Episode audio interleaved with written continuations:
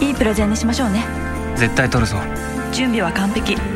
あもしかしたらあの記事も使えるかも。今朝の日経に。さすが読んでた。私を強くする新聞。日本経済新聞。お申し込みは0120214946日経よく読むまで。日本経済新聞ポッドキャスト。西川さと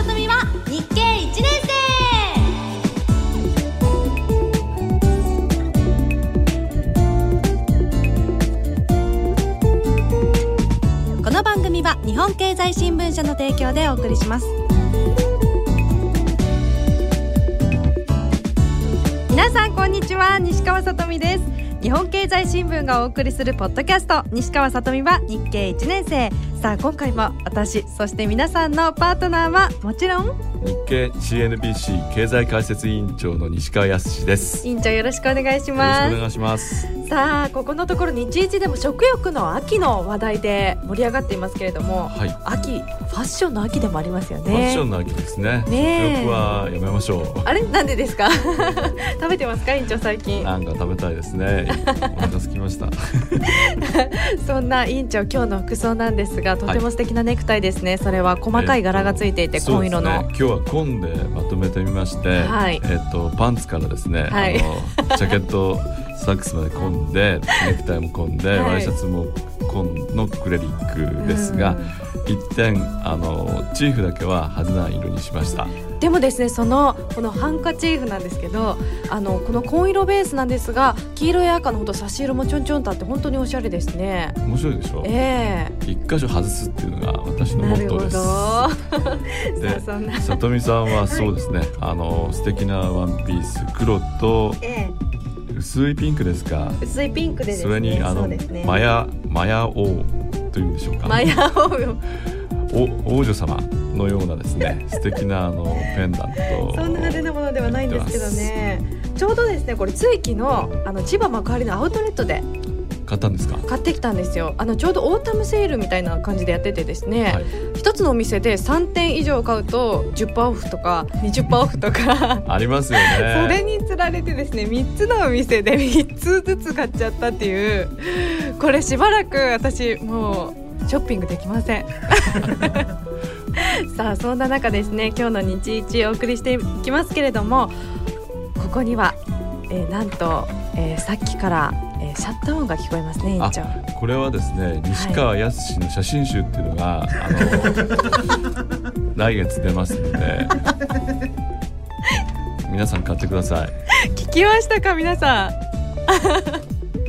いやいやいやね委員長。そんなあのいつか委員長の写真集見られるといいなと思うんですが、はい。そうではなくてあの今日はねこの番組外で何かが起こるということですね。何かが起こるんですね。何でしょうか？何かが出る。何が出るんでしょうか皆さん。お化け。さあ今日はですねちょっとそんなおしゃれな感じの日一かもしれません。はいカメラマンさんよろしくお願いします。今もう撮ってもらってますからね、えー下手な格好できないですね。委員長はい、はい。真面目にいきます。そして今日は皆さんからのお便りやご質問もご紹介していきます。日一です。今週も様々なニュースがありましたけれども気になる記事持ってきました。合言葉は今日も腑に落ちるまでとことん聞こう。最後までお付き合いください。日本経済新聞ポッドキャスト西川さとみは日経1年生。最後までよろしくね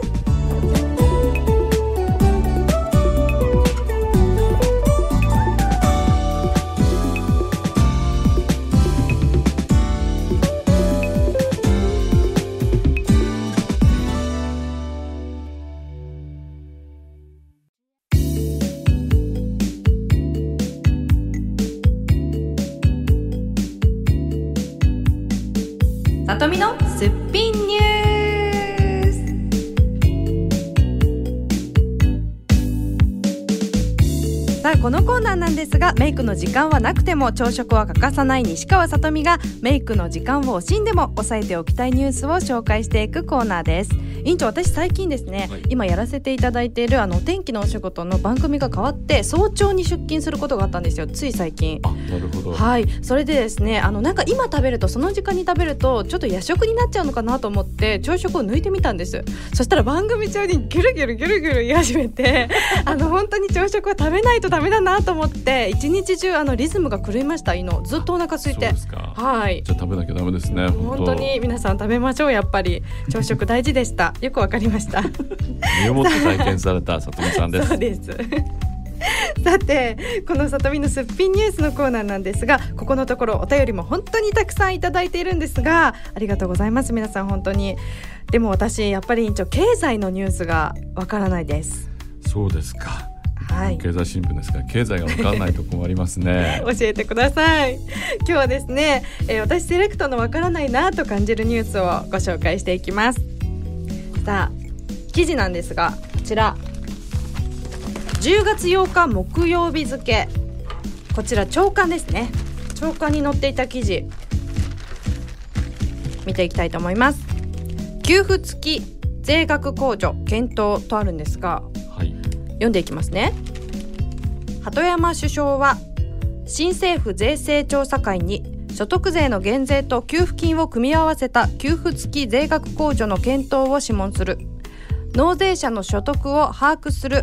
納税者番号制度と合わせ将来的な導入を目指す。群発油税の前提税率廃止や2010年度の税制改正案は12月中旬にまとめる。民主党が掲げたマニフェスト政権公約の具体化が税制面でも動き出す。と、難しい記事があったんですけれども、本これは、えー給付付き税額控除。まずこれ説明お願いします。当これですね、はい。難しいですね。ね。これを検討するっていうわけですから、えー、と内容はまだ固まってないんですけども、はい。こういうイメージを描いてください、ん。給付付き税額控除っていうのはね高所得者には税額を控除しましょうと、はい税金を負けましょうと、で低所得者にはあの現金で逆に政府からお金を払いましょうと。はい。いうことを実施して少子化対策とか就労支援働くことができるようになるようにお金が残るようにするそういう制度です。例えば5万円の税額控除に踏み切った場合ですね、はいえっと10万円の納税者の負担は5万円に軽減されます。これは今10万円払ってる人のことですね。はい。で3万円の納税者っていうのは負担がなくなります、でさらにその2万円分はい。これがですね、逆に国からもらえちゃうわけなんです。ええそれはまああの所得が低いということで、その生活支援ということになりますね、えですから今まで税金っていうのは、はい。あの取るだけだったのが、はい。ある一定水準のあの人以下の人についてはですね政府が逆に支援しましょうとお金をあげましょうとそれが給付付きという意味なんですなねるほど。でもこれ国やっていけるんですか？みんなにお金負けたりとかあげたりとかして大丈夫なんですか？えその分ですから高額所得者についてはですね、はい。今までやっている所得控除より税額控除の方が負担が大きくなってしまうとだから、うんいっぱい例えば僕みたいにですね、はい年間1億円稼ぐ人嘘ですについてはあの払う税金が多くなってしまうということになりますそれでバランスを取るということになりますこれまでの累進課税制度はダメだったんですか？えー、と累進課税制度っていうのはあってもですね、はいやっぱりあのどんな人でもその税金を払わなくてはいけないと、あるいはまあ税金を払わない人がいてもですね国から支援を受けることはできなかったわけですね。はい。それが今度の新しい給付付き税額控除ということになると国からある程度以下の所得の人はお金をもらえてしまうということなので、あじゃあお金がもらえるんだったらもっとあの子供を作ろうとかですね、はい。一生懸命頑張ってあの職業訓練を受けてうん。あの就職に頑張ろうとそういう前向きな姿勢が出てくるということになります。なるほど。この民主党子ども手当も掲げていますよね。はいそれもじゃあダブルになるってことですか？そのあたりが難しいところですよね。これから調整がす進むと思うんですけども、はいまあ、ダブルス全てもらえるかどうかっていうのはまだ決まっていませんけどもただあの定額所得者にとってはですね非常にあのプラスになるうんそういう税制改正になります。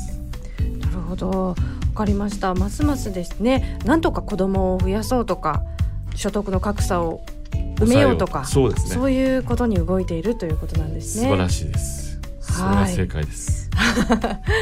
合ってましたか？大丈夫ですか？はい。はい。具体的な内容はこれから決まっていくわけですけれども、はい。そういう姿勢ですね。民主党政権は。これは賛否両論ですか？そうですね。うん。高額所得者にとってははい。税金を払う額が増えますからちょっと困っちゃうなと。うん。なんか福祉などの行政サービスの不平等につながるんじゃないかと。そういう懸念もないわけではないですね。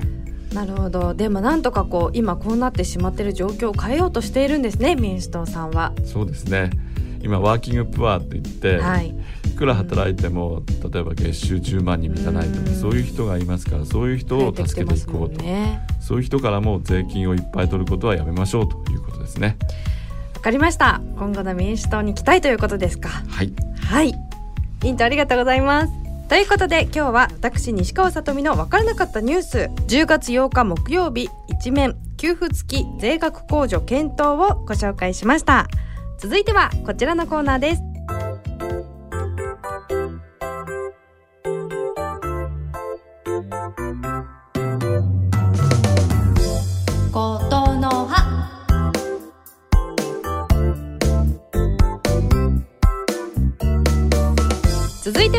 の葉のコーナーです。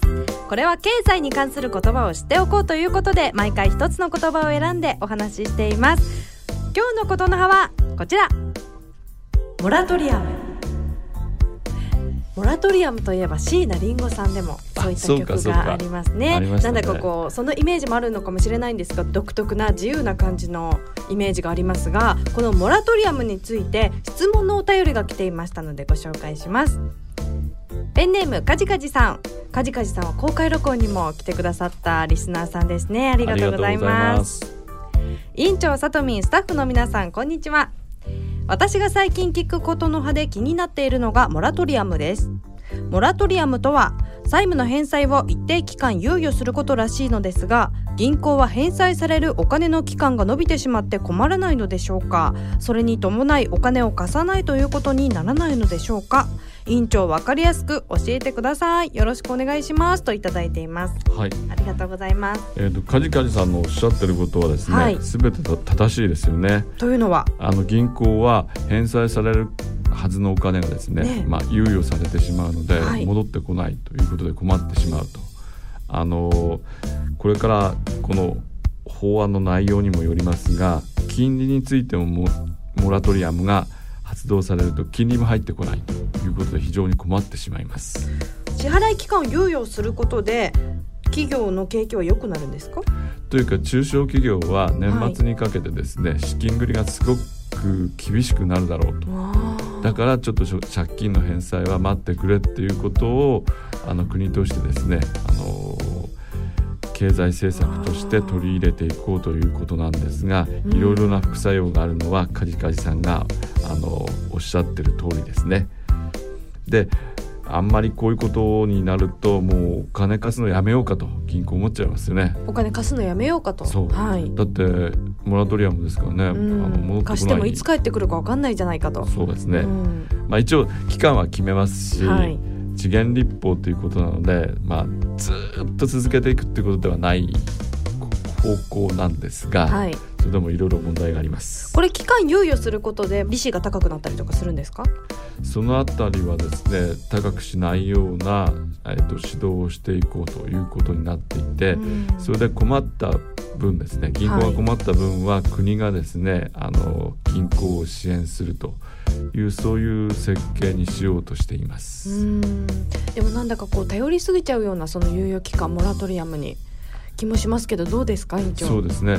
一つはまあ本当にあの頼ってしまってお金っていうのは借りたら期限内に必ず返すんだよっていうのが普通の規律っていうか規範ですよね。それはい。がまあ崩れてしまうと昔の特性例とか起源例みたいなですねそういうこうモラルハザードっていうんですか、はい。そういうことになる危険性はあります。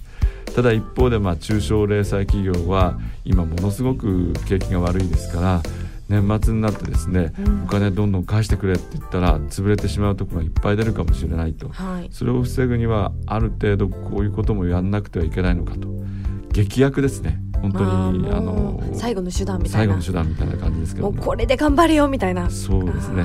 そうすべきかどうかということで今議論が進んでますが亀井静香さん名前は静香ですけども非常にうるさい人ですけども。どうしてもやると、えまあ、存在感を示したいんでしょうえね。うんこれ亀井さんが意図するところは何なんでしょうかね。やっぱり中小零細企業および個人の味方だと私は。うんということをアピールしたいんだと思いますね。今後どうなっていくんでしょうか？そうですね。あのモラトリアムで年末乗り越えられてもですね、はい。やっぱり景気が本当に良くならないとうん。中小企業零細企業としてもやっていけないんですから景気を早く良くすることが大事だと思います。なるほど。関わっているんですね。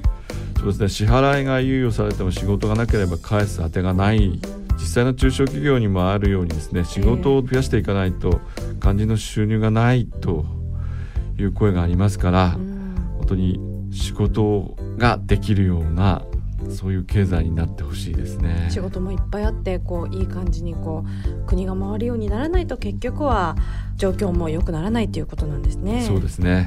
うんわかりました。とにかくこのモラトリアムというのはこう支払い猶予期間。そうですね。3年と言われていますけど今のところ。はい。3年。3年間も猶予してもらえるってことですか？最長3年ですね。最長3年。これはこの最長というのは誰が決めるんですか？それはあの銀行と貸し手の話し合いによって例えば1年経ったら良くなるから1年待ってくれっていうことを銀行に言ったり、ん。いやうちはもう厳しいから3年待ってくれっていうふうにですね交渉したいということになると思います。カジカジさんメッセージありがとうございました。勉強になりました私も。ぜひまたメッセージお待ちしてます。今日のことの葉はカジカジさんからメッセージをいただいたモラトリアムをテーマにお送りしました。続いてはこちらです物やお金の仕組み DS 体験実況中継。わー。さあもうテンションも上がりまくりですけれども今週もやってきました。任天堂 d s ソフト物やお金の仕組み DS を楽しみながら体験しちゃうこのコーナーです。さあ今週も社長を目指して頑張っていきます。そして今週はですね日一リスナーの方に電話で登場してもらって全問正解を目指す電話で全問正解テレフォン大作戦やっちゃいます。わー。早速ですね。立候補してくださった。なんと私をサポートしてくださるに違いないリスナーさん。私のブログにも応援のコメントをくださっています。ディア日経留年生さんと電話がつながっています。呼んでみましょう。委員長。ディア日経留年生さん。はい、もしもしこんにちはこんにちよは。ろしくお願いしまこちらこそお願いします。すさとみですあ、はじめやますして。です。はじめまして。はじめましてよろしくお願いしますいつもありがとうございますいえ、こちらこそありがとうございます。そして今回のこのコーナーに対してですね立候補してくださりなんとあの画像付きでですね委員長、はいあのもうどこまで行ったかっていうのをですね報告してくださったんですよ写真ですごいですね。すごくてですね160万円ぐらいでしたっけ？もうさらにその後貯まりましたか？お金えっ、と、ちょっと使っちゃいました。何に使いました？えっと、なんだったっけな？えっ、と、額縁買ったり、あくうちね。まだまだそんな私ないですけど売ってないですけどすごいですねなるほどどんどんどんどん昇格していらっしゃるということなんですがすごいスピードですようね。ん本当に、えー何かこの意気込みなどなんだか教えてください。えー、足引っ張らないようにだけは頑張りたいなと思います。いやいやこちらこそあのですねもう私も本当お金を貯めてとにかくとにかく昇進しようと頑張っているんですけれどもあのぜひ助けてください。はい、さあ今日も始めていきたいと思います。まずはですね先ほどえー累進課税制度のお話になっていましたが委員長。はい。こちらということで、えーこのディア日経留年生さんに挑戦していただきたい問題は問題一覧の中から知力で解くその中から暮らし。この暮らし12テーマあるんですが税金の仕組み税金の仕組み。こちらを見ていきたいと思いますさあその中からですね今日は稼いだお金に税金が。こちらにぜひ挑戦してください。もうやったことあるかもしれないですね。もう余裕かもしれないです。まず1問目です。はい。個人の収入にかかる税金の仕組みを見ていきましょう問題です。国民の三大義務は子供に教育を受けさせること働くこと。もう一つは1戸籍登録。2納税。ちちちちち。でお願いします。2番納税で大丈夫ですか？はい。さあ納税。正解です。わあ そうなんです。納税ですとあります。日本国憲法第3章で国民の権利と義務が述べられています。2問目。まず会社の儲けにかかる国の税金は法人税。では会社員の給料など個人の収入にかかる国の税金は？1消費税。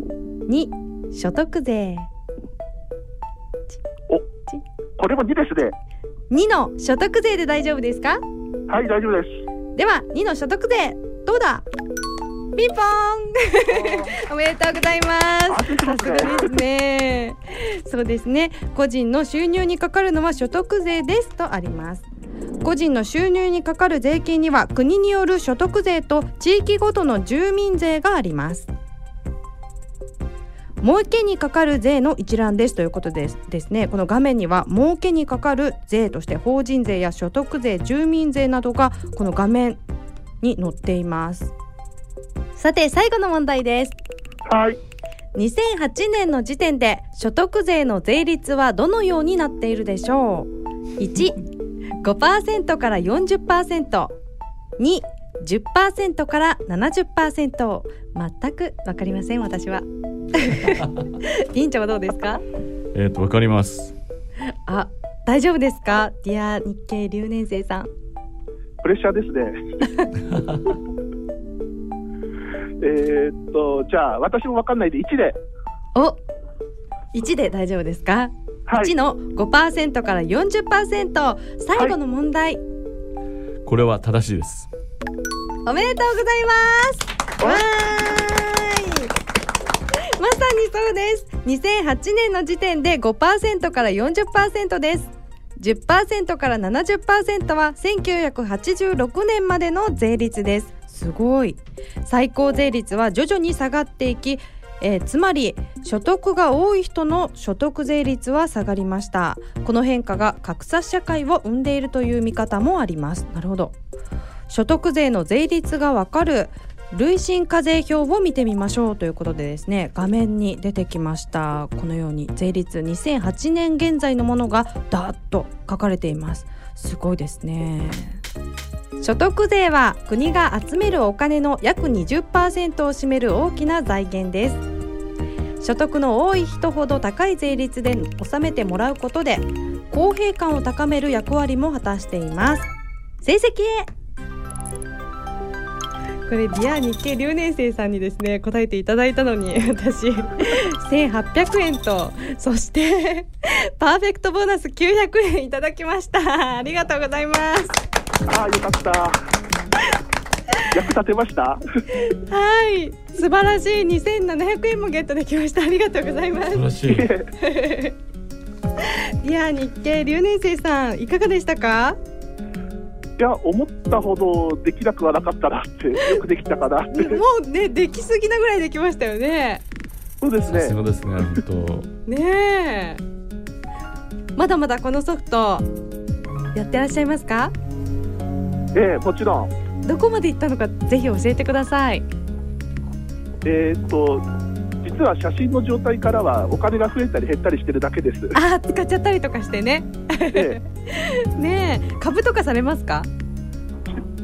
えーっと普段はしないですけど DS のソフトだけは。ちょっとそういうね、えー体験できちゃうということなんですけれども、はい。ねそうですね。あのこれだけできるんですからどんどん進んでいってください。えまたまたあの再チャレンジの あの挑戦のメッセージもお待ちしていますので。はい、よろしくお願いします。こちらこそあおりがとうご忙しいざいます。中ありがとうございました。ありがとうございました。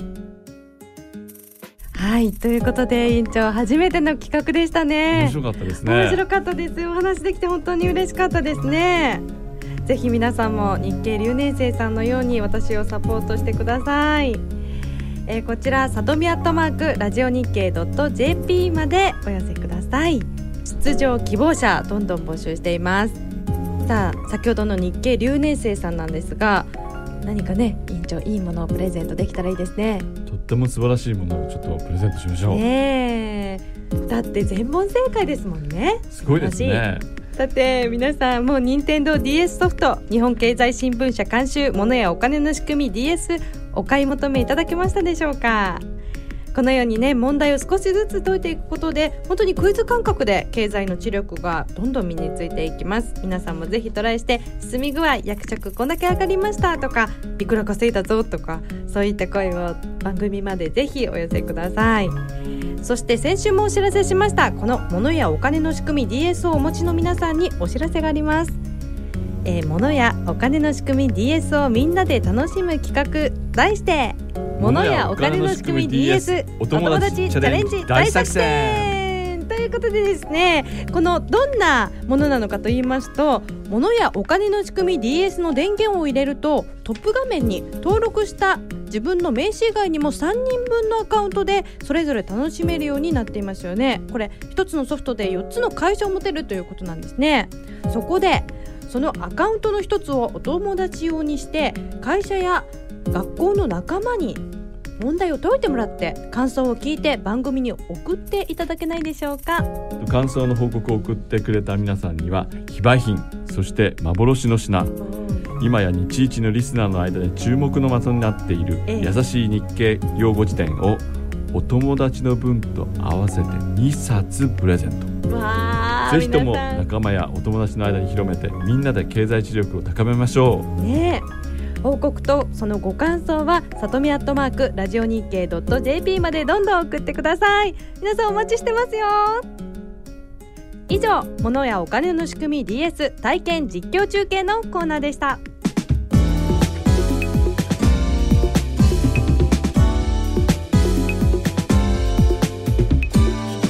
日本経済新聞ポッドキャスト。西川さとみは日経1年生。お別れの時間となりました。そのお別れの前に皆さんにこちらいただいたメールをご紹介していきたいと思います。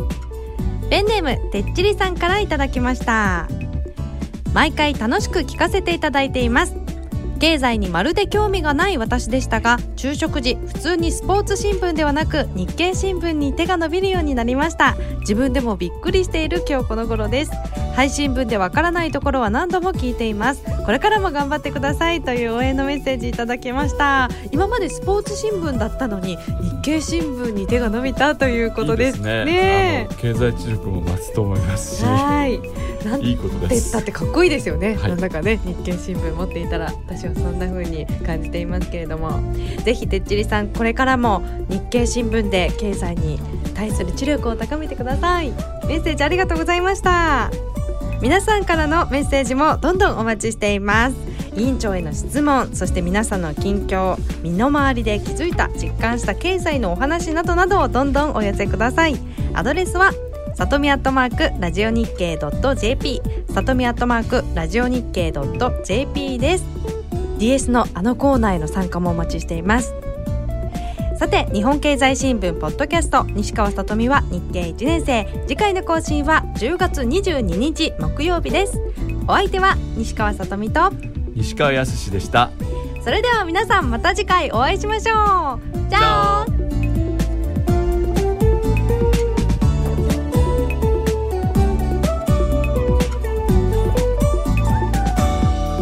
西川さととみは日経1年生。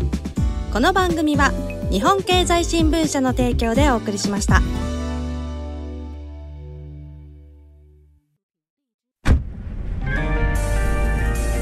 いいプレゼンにしましょうね。資料完璧か？はい。絶対取るぞ。企画室の池田香織。できる若手がいると聞いて担当に指名した。今日の提案。あともう一押し。何かないかな。そういえばあの記事トップ営業の竹財先輩。こんな大きなプロジェクトの担当に私を指名するなんて期待に応えなきゃ。準備は完璧だけどもしかしたらあの記事も役立つかも。今朝の日経に。さすが読んでた。やっぱり読んでた。私を強くする新聞。日本経済新聞。ご購読のお申し込みは0120-21-4946日経よく読む。0120-21-4946日経よく読むまで。